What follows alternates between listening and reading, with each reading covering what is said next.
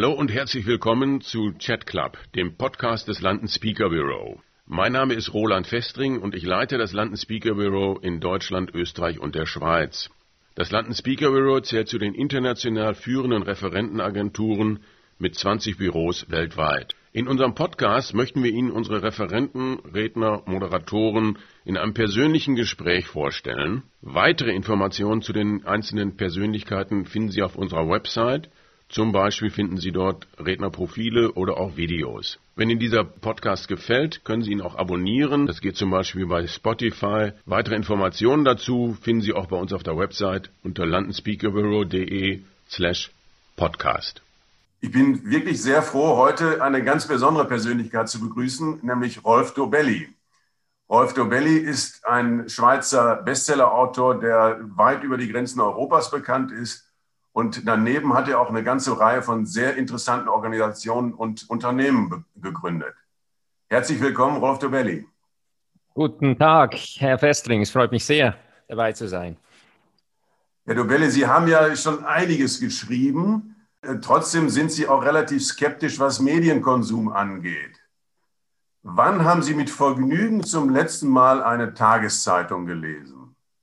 Ja, das muss äh, mindestens so 13 oder 14 Jahre her sein, als ich noch äh, so sorglos diesen Medienkonsum gemacht habe, ohne mir zu denken, was das alles für negative Konsequenzen hat. Und, äh, aber seit etwa zwölf Jahren bin ich clean. Also dann konsumiere ich, seit zwölf Jahren konsumiere ich keine Zeitungen mehr, keine Tagesschau, äh, keine Twitter-Nachrichten. Äh, ich versuche mich an die Dinge zu halten, die relevant sind für mich. Und das meiste, was in den Medien geschrieben wird, äh, ist nicht relevant. Die Leute, die das nicht, zu, äh, nicht so ganz verstehen, weil auch mir müssen Sie das ja noch mal ein bisschen erklären, wenn Sie jetzt beispielsweise sagen, wie haben Sie über die Flüchtlingskrise erfahren oder über Corona? Also irgendwo müssen Sie ja Quellen haben, die Ihnen das dann stecken. Ja, also das Wichtigste ist mal den, den Circle of Competence, den Kompetenzkreis für sich selber zu definieren. Das ist, glaube ich, die erste Aufgabe, äh, die man machen muss, bevor man in diesen Medienstrudel eintaucht. Also was ist einen wichtig? Und wenn man mal definiert hat, wo man gut sein möchte oder am besten überdurchschnittlich gut sein möchte, äh, dann definiert das schon mal, welche Informationen man einsaugen soll. Und weil wir ja nur 24 Stunden am Tag Zeit haben, müssen wir halt logischerweise einen Teil ausklammern. Und dazu gehören all die Dinge, die halt eben nicht in diesen Kompetenzkreis, den wir selber definieren, passen. Äh, es gibt gewisse Dinge, die sind komplett irrelevant. Ob jetzt ein Flugzeug in Russland abgestürzt ist oder nicht, muss ich jetzt für meinen persönlichen Kompetenzkreis nicht wissen. Ich muss nicht wissen, ob irgendwo äh, es einen Putschversuch gegeben hat auf der anderen Seite der Erde. Äh, ich muss äh, nicht wissen, ob es einen Erdrutsch gegeben hat irgendwo. Wenn man diesen Kompetenzkreis mal definiert hat, dann wird es relativ klar, dass etwa 99 Prozent der Dinge, die in den Medien ähm, publik gemacht werden, geschrieben werden, der, in der Tagesschau kommen, für das eigene Leben nicht relevant ist. Kann trotzdem interessant sein, natürlich. Wenn man viel freie Zeit hat, ist es klar, es ist lustig, das zu konsumieren. Aber eben, wir haben nur 24 Stunden. Jetzt gewisse große Dinge wie Flüchtlingskatastrophe, Finanzkrise, ähm, äh, die Corona-Epidemie, das kriegt man eh mit. Also man ist ja im Verbund, man spricht ja mit anderen Menschen und da kommt plötzlich, du hast du schon gehört, so und so. Also das, das kriegt man sowieso mit. Äh, man kann sich dem gar nicht entziehen. Und das ist dann auch ein guter Filter zu sagen, wenn das die anderen Leute an einen herantragen, ist es, da muss was dran sein. Und dann kann man schon mal googeln und schauen, was ist denn passiert. Jetzt, während der Corona-Krise haben viele Menschen, das habe ich beobachtet, stundenlang News gesurft, Corona-News gesurft. Jeden Tag zwei Stunden im Durchschnitt äh, äh, haben gesurft. Dabei hätte man sich ganz einfach machen können. Es gibt äh, in jedem Land offizielle Webseiten, wo diese Statistiken drauf sind, wo auch äh, die Gesetze drauf sind. Was kann man machen? Kann man sich treffen mit Menschen? Wo muss man Masken tragen und so? Das sind die offiziellen Webseiten des Staates oder des, der Bundesländer. Und das reicht dann dort äh, zwei Minuten anzudocken, um zu wissen, was muss ich tun. Da müssen, müssen Sie nicht wirklich in diesen Medienstrudel einsteigen. Also ich definiere nochmal, Kompetenzkreis zuerst definieren und nachher wird alles klar. Und sprich, also Ihre wesentliche Informationsquelle sind dann tatsächlich Leute, denen Sie vertrauen, mit denen Sie im Kontakt stehen und das Wichtige erfahren Sie dadurch. Und selbst wenn äh, jemand, den Sie schätzen, Ihnen was erzählt, dass in Russland ein Flugzeug abgestürzt ist, um bei dem Beispiel zu bleiben, dann sagen Sie, das ist schrecklich für die Leute und für die Familie, aber das ist jetzt für mich keine wirklich relevante Information. Während wenn in den USA eine Revolution ist, dann äh, müssen Sie zusehen, dass Sie da genauere Informationen bekommen. also, ja, das ist so. Also die, die besten Informationen kriegt man eh äh, über Bücher, weil langsam, langsame Entwicklungen ähm, übersehen wir meistens und die sind trotzdem höchst relevant. Also wie entwickelt sich beispielsweise die ganze EU in den nächsten Jahren? Wie hat sie sich entwickelt über die letzten zehn Jahre? Wie wird sich wie wird sie sich über die nächsten zehn Jahre entwickeln? Das sind langfristige Geschichten oder Resistenz gegen Antibiotika. Das ist so eine Geschichte, die ich gut verfolge. Die ist lang, langsam laufend. Die kommt jetzt nicht unbedingt in den Medien, weil es keine Schlagzeilen gibt, weil es keine guten Geschichten gibt. Es gibt keine Explosionen. Es gibt keine hellen Bilder dafür. Und äh, diese langfristigen Entwicklungen, denke ich, sind wichtiger jetzt für meinen Kompetenzkreis und die beobachte ich, indem ich Bücher darüber lese oder halt Studien oder mit Menschen spreche, die wirklich äh, dazu Experten sind. Und Sie schließen ja in, das, äh, in dieses ganze Spektrum Social Media in irgendeiner Form ja mit ein. Wie, wie gehen Sie damit um? Ja, ich bin nicht aktiv auf Social Media.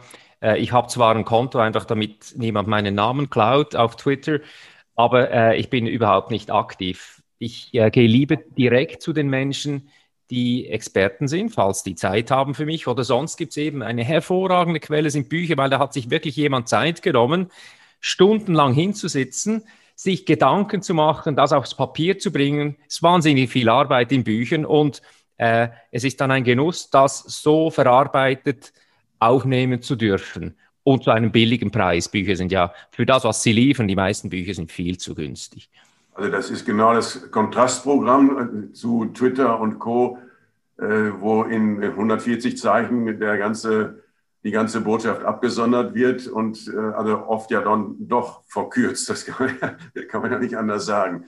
Also sowas wie einen Shitstorm haben Sie dann entsprechend auch noch nie erlebt? Ähm, hatte ich noch nie richtig erlebt, einen Shitstorm. Ähm, vielleicht passiert einer, aber ich kriege es gar nicht mit und das ist auch okay. Mich interessiert wirklich nicht was Menschen über mich sagen. Ähm, vermutlich wird allerlei gesagt, vermutlich wird allerlei über meine Bücher berichtet. Ähm, ich habe, ich weiß noch, als ich begonnen habe, Bücher zu schreiben, und das war vor 20 Jahren mit Romanen, bin ich täglich auf, äh, auf Amazon gegangen und habe geschaut, was haben jetzt die Leute über mich geschrieben, wie haben die meine Bücher bewertet, was gibt es für Rezensionen.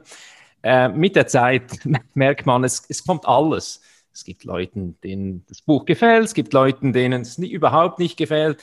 Ein paar Leute denken, es ist ein toller Kerl, ein paar Leute denken, es ist ein, ein super Jerk. Und das ist okay. Ähm, aber ich muss, ich bin nicht abhängig von diesen Meinungen und ich will mich da frei halten. Ich konzentriere mich lieber auf meine eigene Arbeit.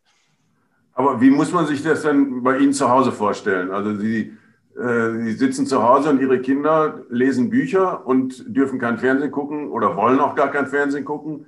Äh, wie muss man sich das vorstellen? Wie informieren sich Ihre Kinder, Ihre Familie und äh, wie wird das auch diskutiert? Also meine, meine, unsere Kinder sind noch zu jung, äh, um da wirklich in diesen Medienkonsum einzusteigen. Sie sind sieben, sie sind Zwillinge. Äh, die würden auch natürlicherweise noch keine Zeitung lesen. Sie lesen gern äh, Bücher, also natürlich ganz einfache Bücher. Meine Frau hat noch früher mit dem Medienkonsum aufgehört als ich.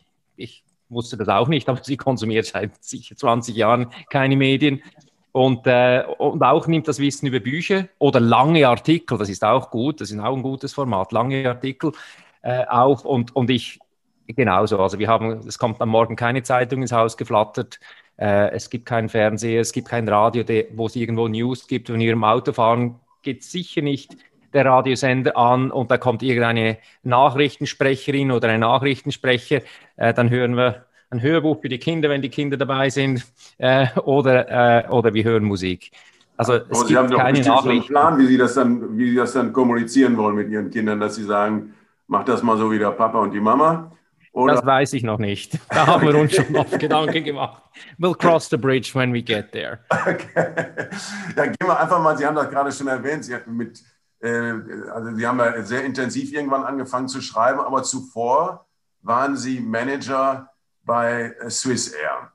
Nach dem Studium haben Sie da äh, verschiedene Führungspositionen gehabt, äh, CFO und auch Geschäftsführer von unterschiedlichen Unternehmen der Swiss Air.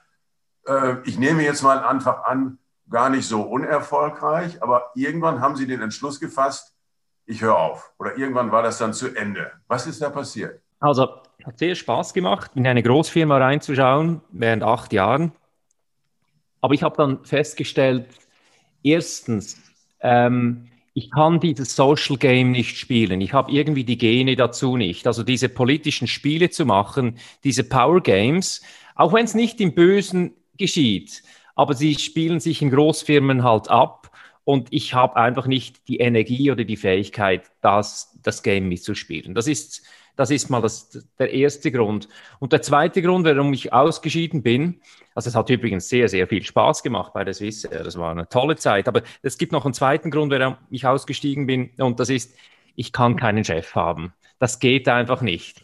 Ich, ich bin ein unabhängiger Mensch und wenn ich irgendeinen Chef habe, der irgend, auch nur ein bisschen Einfluss auf mich hat, das, das geht nicht. Das macht mich irgendwie wahnsinnig. Und, oder respektiv, der müsste so inspirierend sein, ähm, dass ich quasi der Zögling sein möchte dieses Chefs, aber das habe ich nie gehabt. Und deshalb bin ich dann ausgestiegen und habe äh, eine eigene Unternehmung mit Freunden zusammen gegründet, die Firma Get Abstract, und dann später weitere Geschichten aufgestellt.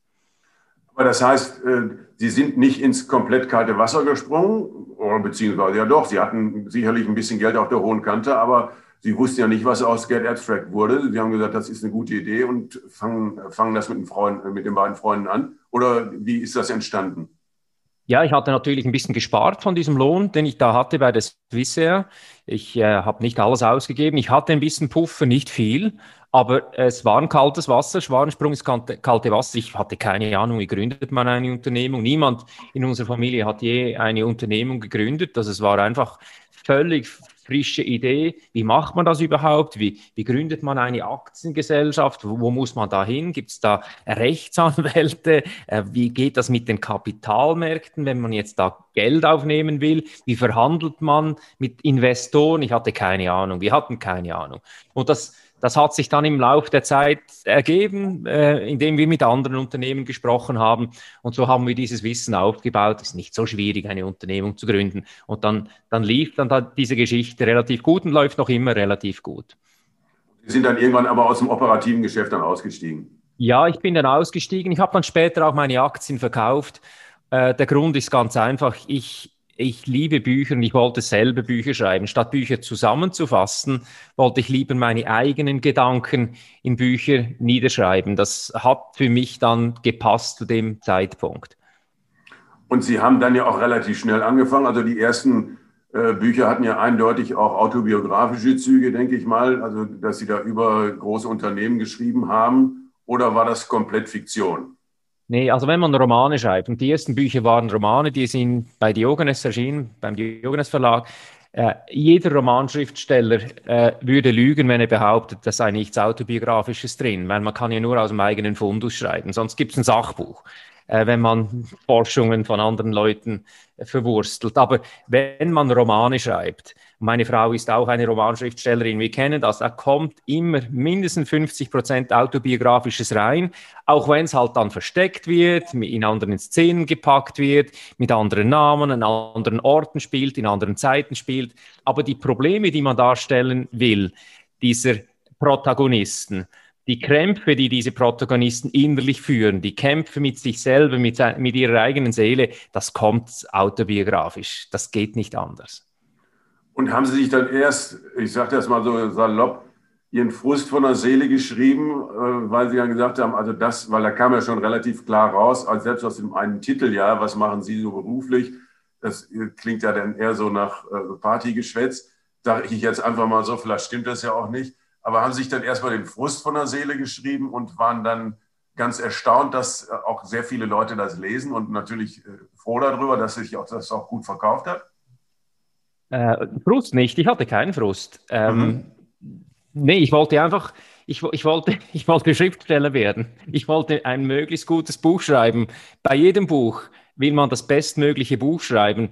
Und eben, ein Teil kommt autobiografisch rein. Und weil ich ja nicht so ein komplett ähm, esoterischer Kerl bin oder ein verrückter Kerl bin, finden das andere Leute dann halt auch äh, interessant, das mal zu hören. Also es ist so, dass ich, wenn ich jetzt komplett verschroben wäre, hätte ich vielleicht eine Leserschaft von einer Person. Das wäre dann vielleicht noch meine Mutter, die das Buch lesen würde. Aber ich bin so im Mainstream. Ich denke, äh, die Gefühle, die ich habe zur Wirtschaft, die Gefühle, die ich habe zur ähm, oder die, die Überlegungen, die ich ma mir mache zu Karriere, zu Erfolg, teilen viele andere Menschen auch. Vielleicht haben sie dann nicht die Sprache, es auszudrücken und ich liefere ihnen die Szenen und die Sprache in den Romanen, um das, um das auszudrücken. Also es ist keine Frustübung, sondern ich wollte einfach Bücher schreiben, gute Bücher schreiben. Das hat angefangen mit Romanen und ist dann rübergegangen zu den Sachbüchern.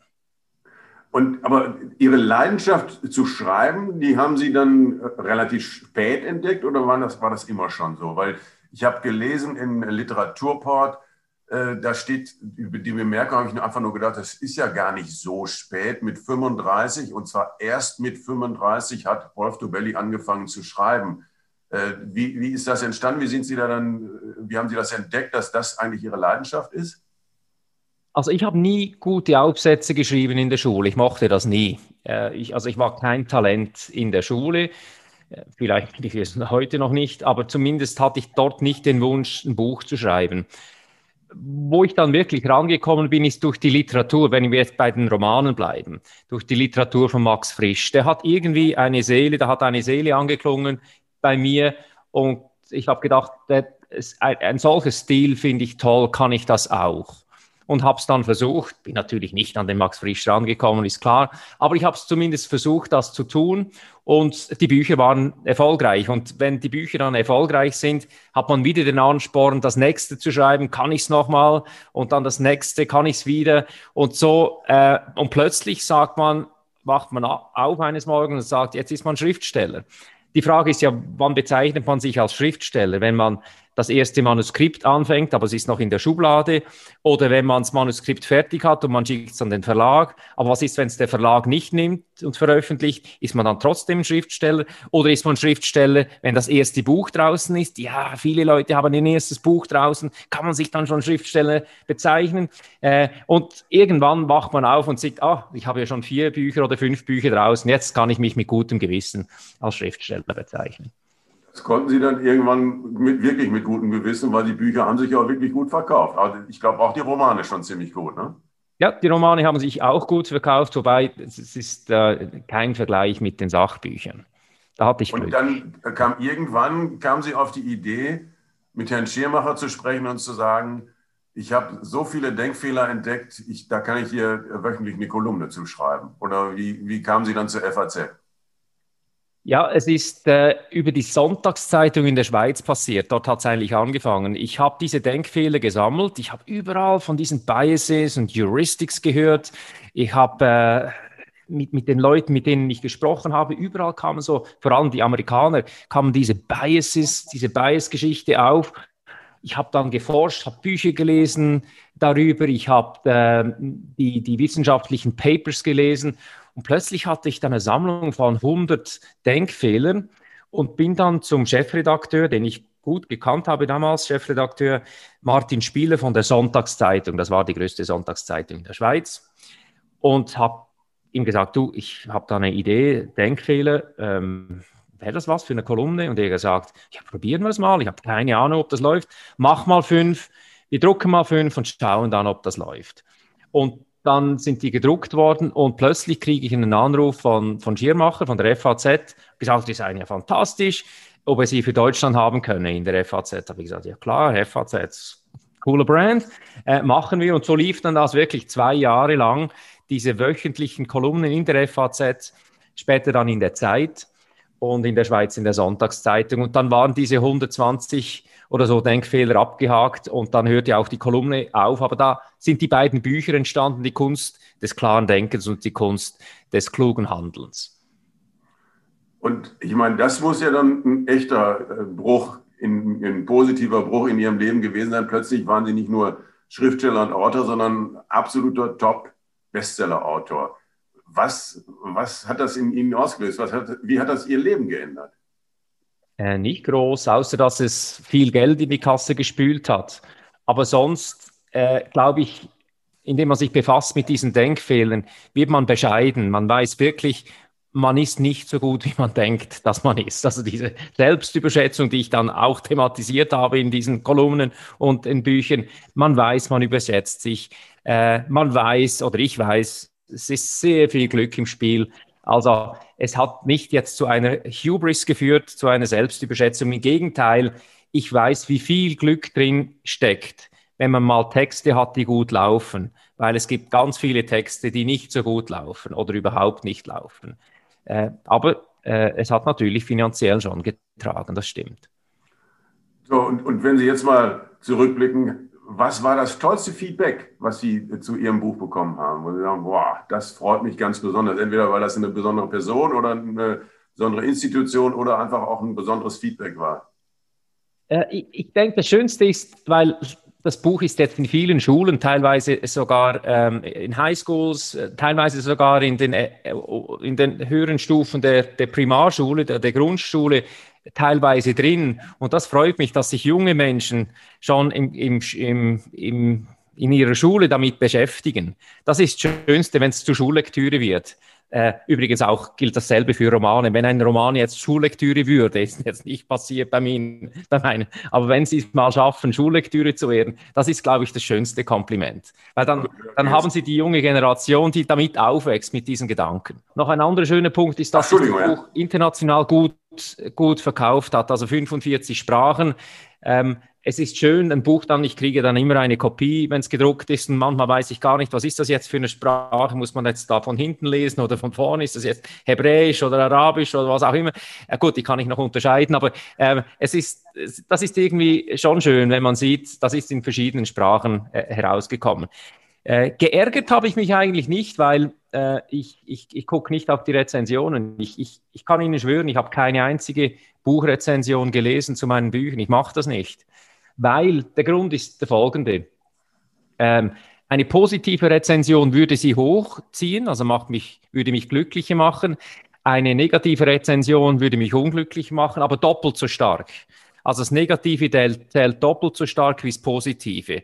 Und deshalb ist der Nettoeffekt, wenn Sie äh, schauen, wie, wie viele Sterne haben Sie gekriegt oder wie viele bei anderen, bei Musikern ist es vielleicht Likes oder Dislikes oder was auch immer. Der Nettoeffekt ist immer negativ, weil das Negative zählt doppelt so gut, wie das Starke, das, das Gute sie hochzieht. Deshalb mache ich es nicht. Und also wenn Sie dann auch wissen, dass es ja doch eine große Fangemeinde gibt und also wie Sie es schon beschrieben haben, wenn man in den Schulen oder sogar in Universitäten dann landet äh, und man wird dort gelesen und auch in 45 Ländern, dann gibt es zumindest eine große Fangemeinde und so falsch kann es dann ja auch nicht sein. Also, dass es nee, nee, und die da kritisieren, das ist ja eh klar. Ich, ich sehe sie an den, ich meine, ich kriege die Verkaufszahlen äh, jeweils äh, im, im März oder April kommen die vom vergangenen Jahr und dann sehe ich, wie viele Exemplare verkauft worden sind von, von, von welchen Büchern. Und dann sehe ich ja, das muss irgendwie äh, schon geliebt werden, diese, diese Texte, sonst ging es nicht. Und wie gesagt, ich, ich glaube, es gibt keiner, der in der Öffentlichkeit steht, sei es ein Schriftsteller, sei es ein Künstler, sei es ein Fernsehmacher, sei es irgendeiner, der, wo es keine schlechten Nachrichten oder schlechte Meinungen darüber gibt, äh, der nicht angefeindet wird oder Ein-Sternchen-Bewertungen kriegt oder Thumbs Down kriegt. Ähm, das ist halt so, wenn man in der Öffentlichkeit steht. Und wenn wir mal zu, zum Vortragsgeschäft kommen, weil Sie halten ja auch jede Menge Vorträge weltweit, wo würden Sie sagen, wenn Sie der Kunde fragen würde, was willst du, Rolf Dobelli, am liebsten uns vortragen? Was ist dir besonders wichtig, dass als Kernbotschaft rüberkommt? Ich denke, es sind die, schon die Denkfehler. Also ich habe so wie drei große Themen. Das eine ist diese Denkfehler, diese Liste von 100 bis 120 systematischen Denkfehler, die wir immer wieder machen. Und äh, die wieder äh, aufs Tapet zu bringen, zu schauen, schau mal, äh, die haben wir alle, wir können, wir können sie ein bisschen abschwächen, wir können sie nicht komplett wegwischen, aber wir können, wir wissen, wie man besser damit umgeht. Das ist so das Hauptthema. Das zweite ist die Kunst des guten Lebens. Was heißt ein gutes Leben? Wie soll ich mein Leben führen? Das ist mehr so eine individuelle Geschichte, um sich selber Gedanken zu machen. Das ist jetzt nicht für Firmen notwendigerweise wichtig, aber ich glaube, jeder Mensch muss sich irgendwann mal im Leben die Frage stellen, was heißt ein gutes Leben für mich? Oh, ich habe diese Frage für mich jetzt beantwortet. Ich denke für viele, für viele Menschen auch. Auch wieder in kurzen Kapiteln. Das ist das zweite Thema. Also Denkfehler das erste, die, die Kunst des guten Lebens das zweite Thema. Und das dritte ist, wie gehen wir um mit, mit News-Konsum? Darüber spreche ich auch sehr gern. Ähm, wobei da die Botschaft dann relativ schnell klar ist. Also man kann im Vortragsgeschäft wirklich ausholen mit den Denkfehlern.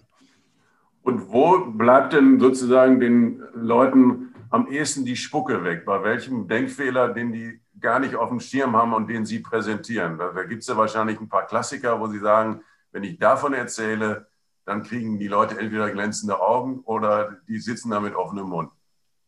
Ja, es, es, gibt, da, es gibt ein paar, zum Beispiel, äh, ähm, ich, ich, gebe Ihnen ein Beispiel. Stellen Sie sich vor, Mark ist ein schlanker Mann mit Brille, der gern Mozart hört. Jetzt müssen Sie sich diesen Mann ein bisschen vorstellen. Schlanker Mann, Brille, hört gern Mozart.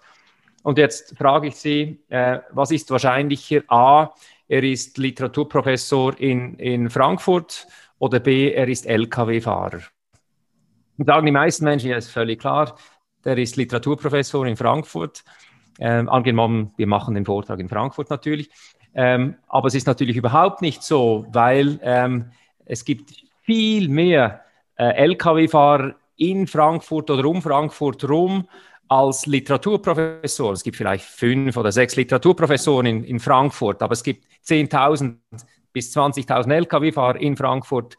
Äh, da ist also die Wahrscheinlichkeit viel höher. Das nennt man Base Rate Neglect. Und so kann man einen jeden Denkfehler ein bisschen ähm, mit einer Geschichte anteasern, die Leute aufs Glatteis führen und, und, sie dann, äh, und sie dann erwischen und sagen, wow, so hätte ich nicht gedacht, stimmt eigentlich, der Dobelli hat recht.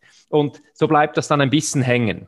Ähm, also es gibt gewisse Denkfehler, die lassen sich besser in Geschichten einpacken. Und es gibt solche, die sind natürlich ein bisschen abstrakt, da muss man ein bisschen ausholen. Aber von diesen 120 gibt es sicher 20, die man wunderbar in so kleinen Anekdoten bringen kann, wo dann eben die Spucke wegbleibt.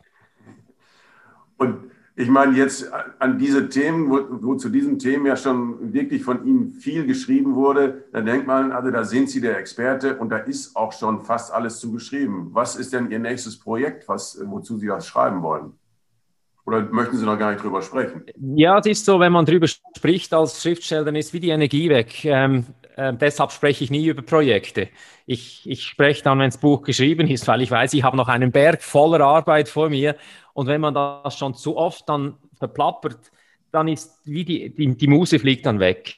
Ja. Deshalb, äh, ich habe Projekte, äh, auf die ich mich sehr, sehr freue, aber darüber spreche ich nicht ja, mal mit meiner Frau. Ja, das ist ja völlig verständlich. Ja, Sie sind ja aber, da soll ja auch nicht der falsche Eindruck entstehen, Sie sind ja nicht ausschließlich Schriftsteller, sind ja wirklich auch Unternehmer und äh, Sie haben es vorhin schon gesagt, Get Abstract ist ja ein sehr, sehr erfolgreiches Unternehmen geworden auch wenn Sie jetzt seit einiger Zeit draußen sind, aber Sie haben es gegründet und haben das ja offenbar ganz wesentlich mit auf die Erfolgsspur gebracht. Das andere Projekt, was Sie da auch gestartet haben, ist World Minds. Also da haben Sie, wenn ich das richtig verstehe, ist das ein wirklich super interessantes Netzwerk von internationalen Experten zu sehr, sehr unterschiedlichen Themen, also disziplinübergreifend. Wie sind Sie auf die Idee gekommen? Ja, also, also World Minds ist eine Invitation-Only-Community von, von Denken, von Machen, von CEOs, von teilweise Staatspräsidenten, von Kulturschaffenden. Und wir treffen uns zweimal im Jahr zu einer größeren Konferenz, äh, physisch, wenn man das kann natürlich. Nach Corona kann man es dann wieder. Und unter dem Jahr machen wir Calls in kleinen Gruppen, wo wir uns austauschen. Es geht darum, dass wir eine geschlossene Community sind von Leuten, von wirklich Experten für Experten. Also wir helfen einander, die Welt zu verstehen. Vielleicht ist das Gegenprogramm zum News-Konsum.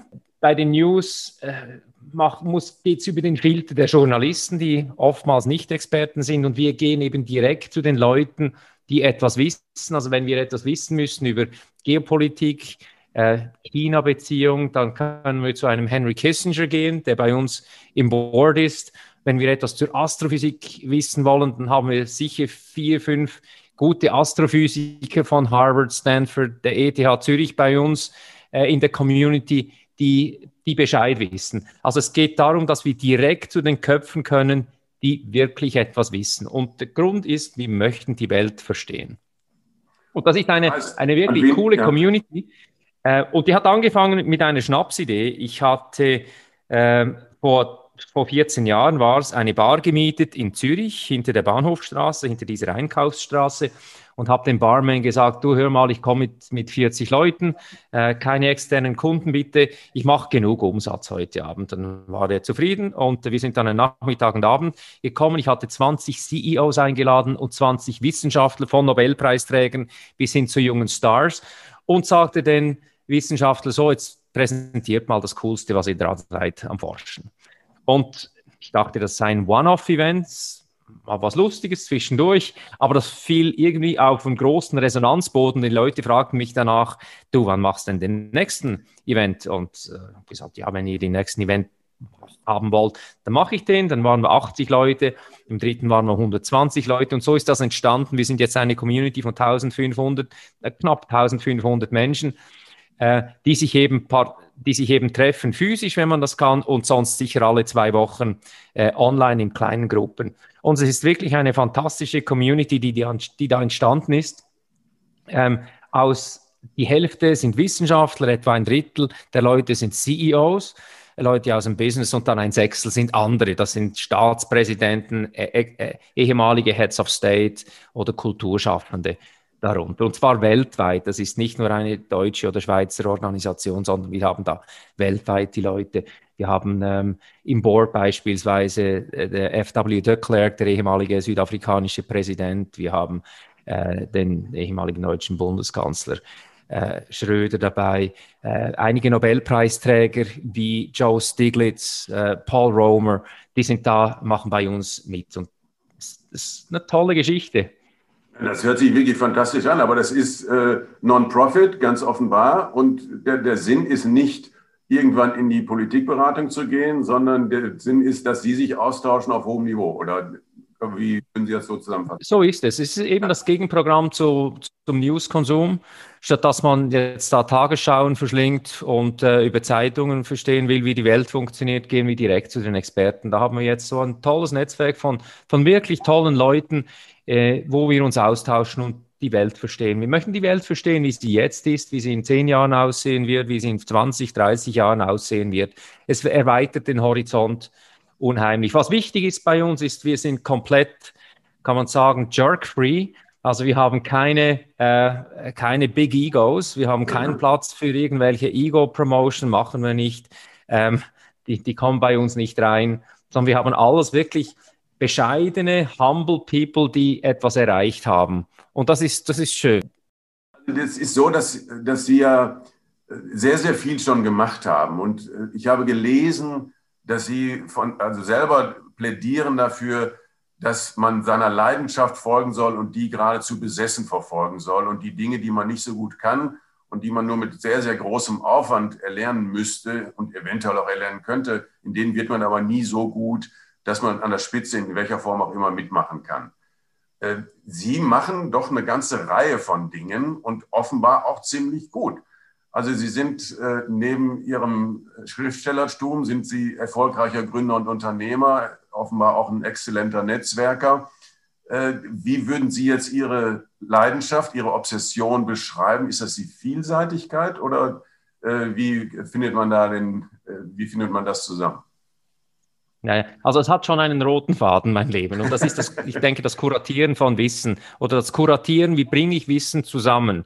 Äh, das war bei Get Abstract so, also die Zusammenfassung von Wissen, von Büchern, äh, das, die Auswahl und dann das Zusammenfassen von, von Content, von Wissen, das war schon damals äh, der Fall. Das war mir damals schon wichtig. Dann bei meinen Büchern, bei meinen Sachbüchern ist es auch das Zusammentragen der Forschungsergebnisse, jetzt zum Beispiel in der Psychologie, äh, bei den Denkfehlern, wie kriege ich das zusammen, mache ich da ein gutes Buch. Und bei World Minds ist es so, das Kuratieren von einzelnen Persönlichkeiten, die dieses Wissen haben, das Zusammenstellen. Also das, das gute Zusammenstellen, das Kuratieren von Content, das ist, denke ich, dort, wo ich vielleicht überdurchschnittlich gut bin und dort, wo ich mich darauf konzentriere. Ähm, es gibt viele Dinge, die ich nicht äh, Weltklasse beherrsche, zum Beispiel das Schreiben von Romanen. Ich hatte zwar Erfolg, es waren Achtungserfolge, aber da gibt es Romanschriftsteller, die sind einfach viel, viel besser. Und deshalb schreibe ich keine Romane mehr. Äh, das ist nicht mein Circle of Competence. Mein Circle of Competence ist das Kuratieren von, von, von Wissen, von Sachwissen. Dann möchte ich natürlich zum Abschluss noch wissen, wenn Sie all das gerade nicht machen, wenn Sie nicht das Wissen kuratieren und einfach mal ausspannen und einfach ganz was anderes machen, also weder schreiben noch Henry Kissinger oder Gerhard Schröder anrufen oder sich mit den beiden treffen, was, woran haben Sie dann richtige Freude? Was machen Sie dann? Also, äh, dann ist die Familie da, ähm, zwei Kinder, äh, macht Spaß, teilweise extrem anstrengend. Ich muss auch meine Frau unterstützen dabei. Also es ist nicht nur alles Spaß, aber das ist Teil meiner Aufgabe. Ich bin Vater und, und mache da voll mit. Äh, aber wo ich wirklich Spaß habe, ist beim Klavierspielen. Auch nicht auf hohem Niveau, aber ich spiele sehr, sehr Klavierjazz, gern Klavierjazz. Ich werde dann nie äh, in eine Spitzenposition kommen. Ich mache das für mich, aber das macht unheimlich Spaß. Ich habe ein, ein Piano im Büro, äh, ich habe ein Piano zu Hause und äh, wenn immer ich zehn Minuten Freizeit habe oder eine halbe Stunde, dann, dann spiele ich Jazz und improvisiere einfach. Das sagt Rolf Dobelli. Vielen, vielen Dank, Rolf Dobelli, für dieses äh, wirklich anregende Gespräch. Ich habe eine ganze Menge erfahren. Falls Ihnen dieser Podcast gefällt, können Sie ihn abonnieren und zwar über Spotify, dieser Apple oder Ihre Lieblingsplattform. Anregungen, Wünsche und Ideen gerne über podcast at londonspeakerbureau.de. In 14 Tagen treffe ich Frank Staus. Er ist Deutschlands erster und erfolgreichster Wahlkampfmanager. Von ihm werden wir lernen, wie man eine erfolgreiche Kampagne fährt. Ich freue mich auf Sie und bis bald. Tschüss.